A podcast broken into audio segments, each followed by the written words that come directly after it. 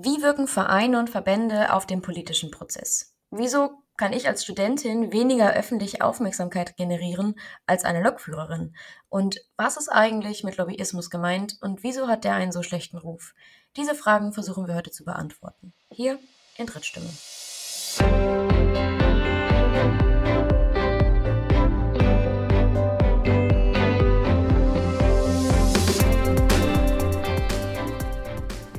Damit herzlich willkommen zu Drittstimme, dem Podcast zum politischen System Deutschlands. Unser Thema heute sind, Miriam hat es schon gesagt, Vereine und Verbände und welche Rolle sie im politischen System der Bundesrepublik spielen. Ich schlage vor, wir starten mit einer Begriffsdefinition, wie man das in den Sozialwissenschaften so macht. Herr Professor Marschall, was ist denn ein Verein? Ja, was ein Verein ist, das äh, regelt tatsächlich das bürgerliche Gesetzbuch und schon seit geraumer Zeit, denn das ist ein ganz alter Rechtstext.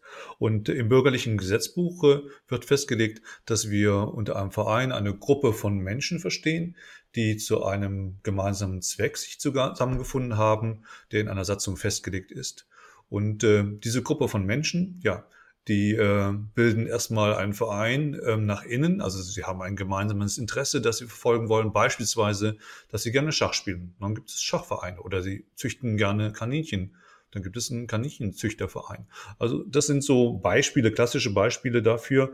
Und äh, ja, ein Verein kann jeder gründen, der eine gewisse Gruppe an Menschen zusammenfindet. Das muss man dann eintragen oder auch nicht eintragen. Gibt zwei Möglichkeiten, aber letzten Endes ist äh, die Vereinsgründung frei. Jetzt sind wir ein Podcast über das politische System in Deutschland.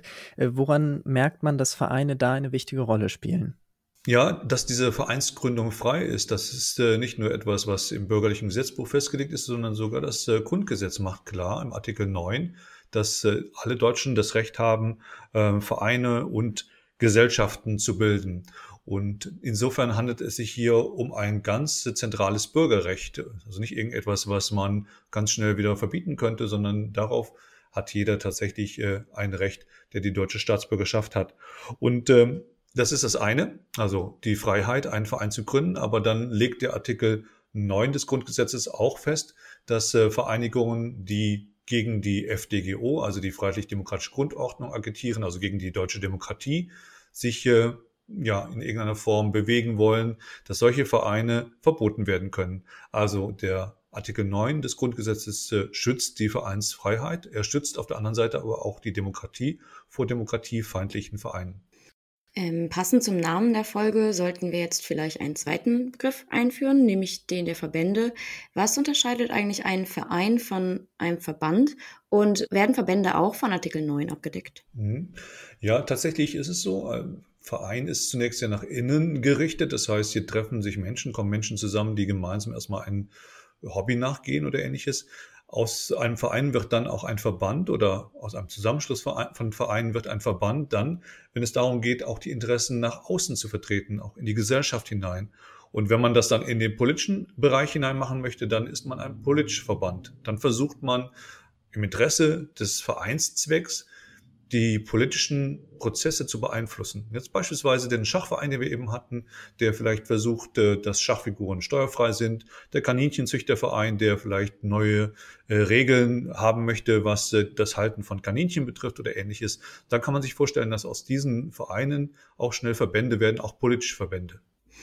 Und ähm, ich persönlich fand es früher immer recht verwirrend. Man spricht entweder von Verein, Verband, aber auch von organisierten Interessen, von Interessensvertretung. Das ist alles ja im ganz groben das Gleiche, je nach Ausrichtung.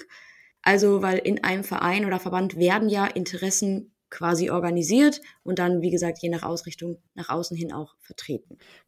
Kannst du an der Stelle Beispiele nennen für organisierte Interessen?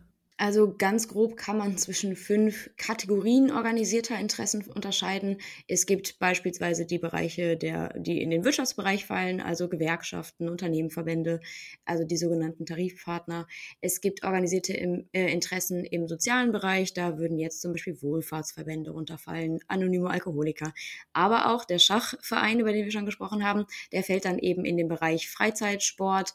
Da gibt es dann Sportvereine, Hobbyvereine, aber eben auch die Verbände, also den Dachverband der Fußballverbände, den DFB.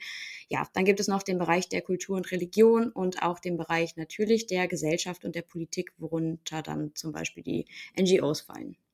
Okay, das war jetzt auch, ähm, das deckt sehr viel ab. Ne? Das war eine relativ lange Aufzählung.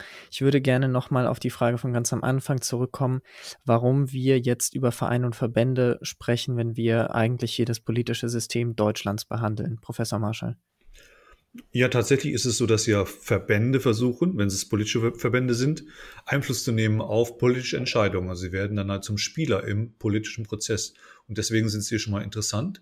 Aber sie sind auch demokratietheoretisch interessant, denn wenn wir mal uns den Begriff des Pluralismus anschauen, also ein ganz großes, äh, großer Begriff in der Demokratietheorie, dann bedeutet das ja letzten Endes, dass eine Gesellschaft ähm, aus vielen Interessen besteht und dass diese Interessen organisiert werden dürfen, organisiert werden müssen, damit äh, auch diese Interessen zu Wort kommen und damit es insgesamt im politischen Prozess dann auch einen Ausgleich von Interessen gibt.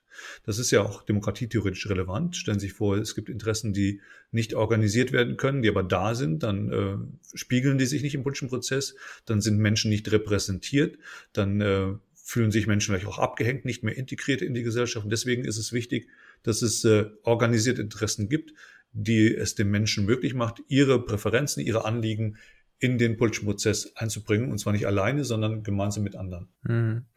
Organisieren Interessen, hm, da denke ich mir jetzt, das tun Parteien ja eigentlich auch. Sie organisieren Interessen aus der Gesellschaft, sie bilden auch Meinungsvielfalt ab. Sind Parteien dann eigentlich auch nur politische Vereine oder Verbände? Ja, tatsächlich sind äh, Parteien zunächst rechtlich gesehen auch Vereine. Ähm, aber sie sind mehr als Vereine, sie sind besondere Vereine. Sie sind besondere Vereine, denen dieser Status als Partei im Rahmen von Wahlen zuerkannt wird. Und äh, ja, Wahlen sind genau die Situation, in denen dann Parteien ja auch äh, eine Rolle einnehmen, die Vereine normalerweise nicht haben. Denn sie stellen Kandidatinnen und Kandidaten zur Wahl auf und äh, beteiligen sich daran, wollen also oder zielen darauf, äh, auch in den Repräsentationskörperschaften vertreten zu sein.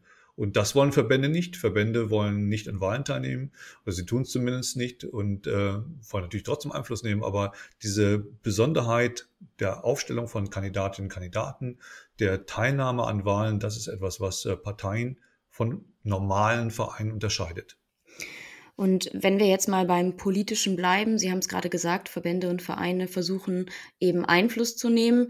Da gibt es verschiedene Arten. Man kann beispielsweise zwischen interner und externer Beeinflussung ähm, darüber, also darunter unterscheiden und davon sprechen. Herr Mascher, was genau verbirgt sich denn hinter der externen Beeinflussung? Hm? Also wenn wir von externer Beeinflussung sprechen, dann ist äh, dahinter so die Vorstellung, die Idee, dass äh, Verbände versuchen, über die Öffentlichkeit, über Dritte Einfluss auf den politischen Prozess zu nehmen. Also nicht äh, in einem direkten Kontakt, sondern äh, über die Bande äh, Politik zu beeinflussen. Und da kommen die Medien natürlich ins Spiel, die Mediengesellschaft, in der man versucht, Druck auszuüben auf äh, ja, die politischen Akteure, auf Entscheidungsprozesse, die stattfinden. Da gibt es dann beispielsweise Medienkampagnen, Social-Media-Kampagnen oder was auch immer man einsetzt und verwendet, um entsprechende ähm, entsprechenden Druck aufzubauen. Es geht ja um Public Pressure, der aufgebaut werden soll und der dann auf die Akteure wirkt über diese Strategie des Going Public. Also man geht öffentlich und man baut öffentlichen Stress, Public Pressure aus, äh, auf äh, gegenüber den politischen Akteuren und will sie damit bewegen, Entscheidungen zu treffen, die im Sinne der Interessenvereinigung sind, äh, für die man gerade steht wie viel Druck ich als Verein aufbauen kann, sprich wie viel Aufmerksamkeit ich eigentlich generieren kann, hängt ja auch von meiner Konflikt- bzw. Organisationsfähigkeit als Verein oder Verband ab. Ähm, würden Sie vielleicht noch einmal erklären, was genau diese beiden Begriffe meinen? Ja, das sind zwei wichtige Begriffe, die ja vor Jahrzehnten von äh, Klaus Offer eingebracht worden sind, die aber heute noch äh, Gültigkeit haben. Hm, damit versteht man eigentlich, warum einige Interessen schwach sind, andere stark. Schwach ist ein Interesse dann, wenn es äh, beispielsweise es nicht gelingt, die Mitglieder zu organisieren, also dass Mitglieder überhaupt erkennen oder Personen erkennen, dass sie dieselben Interessen haben und deswegen nicht miteinander kommunizieren können. Ein starkes Interesse wäre in der Lage, dann diese Personen sehr gut zu organisieren, zusammenzubringen, zu vernetzen und das versteht man unter Organisationsfähigkeit, also dass ein Interesse überhaupt organisiert werden kann. Der zweite Aspekt, die Konfliktfähigkeit, bedeutet, äh, wie stark oder meint, dass ein Interesse stark ist äh, in der Interaktion mit anderen, nach außen hin, in Bezug auf die Gesellschaft, dass ein Interesse in der Lage ist, relevante Ressourcen der Gesellschaft zu entziehen, so dass es der Gesellschaft auch wehtut. Und dass man dann als Gesellschaft das äh, entsprechende Interesse wahrnimmt und äh, eventuell auch äh, bereit ist, dann äh, den Anliegen der, dieser Interessenvereinigung nachzugehen. Hm. Könnten Sie ein Beispiel geben für starke Interessen? Ja, ein starkes Interesse ja, ist ein Interesse, wenn Sie mal in den Verkehrsbereich reinschauen, zum Beispiel der Lokführer. Das ist eine Gewerkschaft, die wir schon, oder ein bisschen mehrere Gewerkschaften, die da reinspielen, aber die da sehr organisations- und konfliktfähig sind. Ähm, sie sind gut äh, vernetzt, sie sind äh, gut, was ihre Kommunikation angeht, nach innen und äh, sie haben eine wichtige Ressource, die sie der Gesellschaft entziehen können, nämlich, äh, dass das Verkehrsmittel Bahn funktioniert. Und äh, wenn sie streiken, dann bedeutet das, dass andere es merken, dass äh, es auch Schaden gibt in der Gesellschaft, äh, dass Menschen äh, darunter leiden und äh, damit machen sie auf ihr Thema, auf ihr Problem eventuell gut aufmerksam. Pilotinnen und Piloten sind ja dann vermutlich auch äh, relativ konfliktfähig, also relativ stark konfliktfähig. Stellen wir uns vor, die wären aber schlecht organisiert, also es gäbe keine Gewerkschaften oder sehr, sehr viele, sehr zersplitterte. Äh, wo könnte ich das dann einordnen? Ja, das wäre dann ein Interesse, das konfliktfähig ist, aber nicht organisationsfähig. Und tatsächlich ist es so, dass nicht alle Interessengruppen, die es in der Gesellschaft gibt, auch äh, gleichermaßen gut äh, organisiert sind. Wenn sie es wären, dann könnten sie sehr stark sein, aber sie sind einfach nicht miteinander vernetzt. Es gibt da so ein klassisches Beispiel aus äh, dem letzten Jahrhundert vielleicht, aber es funktioniert immer noch ganz gut vom Denken her. Das ist äh, so die Gruppe derer, die als Hausfrauen oder als Hausmänner bezeichnet werden können die äh, nicht miteinander vernetzt sind, aber die, wenn sie ihre Tätigkeiten beispielsweise im Bereich der Kinderbetreuung dann plötzlich äh, stornieren würden, der Gesellschaft großen Schaden zufügen könnten. Aber wie gesagt, äh, da fehlt einfach die Vernetzung, die Organisation, vielleicht die Gewerkschaft, äh, die das organisieren könnte. Und von daher äh, läuft dieses Interesse auch eher unter einem schwachen Interesse. Wir haben jetzt diese Unterscheidung organisations- und konfliktfähig ähm, erstmal an dem Beispiel äh, gemacht, wie öffentlich Druck aufgebaut wird. Sie meinten aber, es gäbe auch Wege der internen Beeinflussung. Was ist damit gemeint? Ja, damit meint man, dass äh, die politischen Interessenverbände natürlich versuchen können, über Medien oder über Dritte Einfluss zu nehmen, aber das ist halt immer ein bisschen riskant, weil man nicht weiß, ob die Medien mitspielen ob man über diesen öffentlichen Druck dann auch das Interesse durchsetzen kann. Deswegen gibt es vielversprechendere Ansätze, die intern ansetzen. Und äh, das bedeutet, dass man versuchen kann, in unmittelbaren Kontakt, in unmittelbarer Kommunikation oder auch mit einer personellen Strategie Einfluss zu nehmen auf den politischen Entscheidungsprozess. Das kann bedeuten, dass man im Parlament versucht, Personen zu platzieren aus dem eigenen Interessenverband, die also dann ein Mandat bekommen und dort äh, mitwirken können und auch die Interessen der, des jeweiligen Verbandes einbringen können. Oder man versucht, äh, ja, Kontakt aufzunehmen, direkten Kontakt zu EntscheidungsträgerInnen. Das kann äh, auch durchaus illegitime und illegale Formen einnehmen, durch Erpressung oder Bestechung. Aber das, was man am häufigsten vielleicht äh, kennt und was auch immer wieder ein Thema ist, ist das sogenannte Lobbying oder die Lobbyarbeit. Ähm, wo Sie schon sagen, das ist auch immer wieder Thema Lobbyarbeit, etwas, das im Gesamten, zumindest meiner Wahrnehmung nach, recht negativ konnotiert ist. Vielleicht können Sie einmal ganz kurz und grundsätzlich sagen, was ist eigentlich Lobbyismus? Die Herkunft äh, dieses Begriffes äh, bezieht sich darauf, dass in der Frühzeit des Parlamentarismus die Interessenvertreter in dieser Lobby, in der Vorhalle des Parlamentsgebäudes versucht haben, die Abgeordneten anzusprechen, sie zu beeinflussen. Und äh, dieser Begriff ist geblieben, aber was sich geändert hat, ist äh, ein wenig die Zielgruppe und natürlich auch die Örtlichkeit, äh, wo dieses äh, Lobbying stattfindet. Die Zielgruppe ist breiter geworden, nicht mehr nur Parlamentarier, sondern natürlich auch Entscheidungsträger in der Verwaltung, in der Ministerialbürokratie sind zu Adressaten des Lobbying geworden. Darüber hinaus findet dieses Lobbying natürlich nicht mehr nur im Parlament statt, sondern auch in den Büros der Verwaltung, aber auch außerhalb der Büros. Es gibt also ganz äh, verschiedene Formen dieses äh, Kontaktes und dieser Kontaktpflege, die betrieben wird. Hm, dazu gehört aber natürlich auch, dass äh, man äh, Interessenvertreter, ExpertInnen, die es ja nun mal sind, wenn sie in Verbänden arbeiten, auch äh, in Anhörungen äh, zu Wort kommen lässt sie in Beiräte einlädt, in Expertenkommissionen bittet und hier auch den Input, den sie liefern können, den Experteninput auch durchaus äh, wahrnimmt und äh, in den Prozess einfließen lässt. Das ist nicht nur ein äh, ja, nehmen, sondern es auch ein Geben, was seitens des, äh, der Interessenverbände geleistet wird. Also dass man auch ähm, ja durchaus Expertise einbringt in den politischen Prozess. Aber wenn diese Expertise, die ja vonnöten ist im politischen äh, Prozess, dadurch explizit eingebracht wird, wieso hat Lobbyismus dann trotzdem einen so schlechten Ruf? Ja, weil es halt Formen des Lobbyismus gibt, äh, die äh, eher zu Intransparenz führen, dass man also nicht schauen und verstehen kann, welches Interesse wann wie Einfluss genommen hat. Und dann kommen wir doch wieder auch zu der Unterscheidung, die wir eben getroffen haben zwischen starken und schwachen Interessen. Letzten Endes ist es ja nicht so, dass alle Interessen gleichermaßen Einfluss auf den politischen Prozess ausüben können, sondern dass äh, es Interessen gibt, die dort äh, privilegiert sind, weil sie starke Ressourcen haben, weil sie vielleicht auch attraktiv sind für PolitikerInnen und dann gibt es Interessen, die schwach sind, weil sie nicht organisiert sind oder weil sie keine wirklichen Ressourcen zu entziehen haben. Und äh, das führt dazu, dass äh, Lobbying immer noch einen schlechten Ruf hat, obwohl, wie Sie richtig sagen, es auch durchaus positive Seiten dieses Lobbyings oder dieses Kontaktes zwischen Verbänden und äh, den Entscheidungsträgern gibt. Also die PolitikerInnen brauchen auch das Expertenwissen und da ergibt es dann Sinn, wenn äh, InteressenvertreterInnen in den Entscheidungsprozess mit einbezogen werden. Ist das dann mit diesem Begriff Korporatismus gemeint? Ja, Kooperatismus oder Neokooperativismus äh, geht da sogar noch einen Schritt weiter. Das ist eine, die Einbindung äh, von Tarifpartnern, also der Arbeitgeberverbände und Arbeitnehmerverbände durch den Staat in politischen Prozess hinein.